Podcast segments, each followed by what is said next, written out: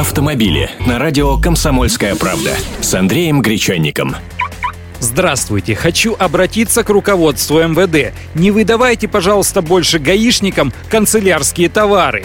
Недавно в Москве раскрыли коррупционную схему продажи водительских удостоверений. Нет, мы-то все знали, что права проще купить, но теперь одну компанию вроде как повязали, а замначальника управления ГИБДД Москвы уже лишился из-за этого должности. А что там было-то?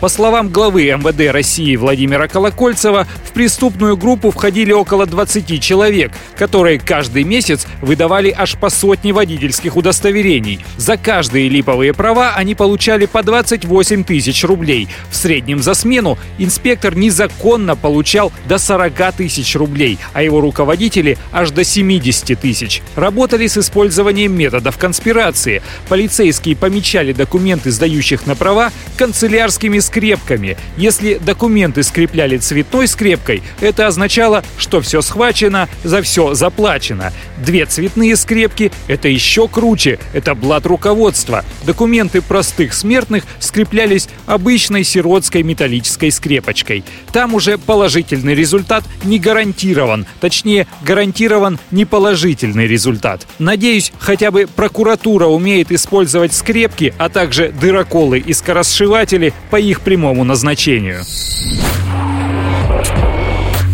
Автомобили с Андреем Гречанником.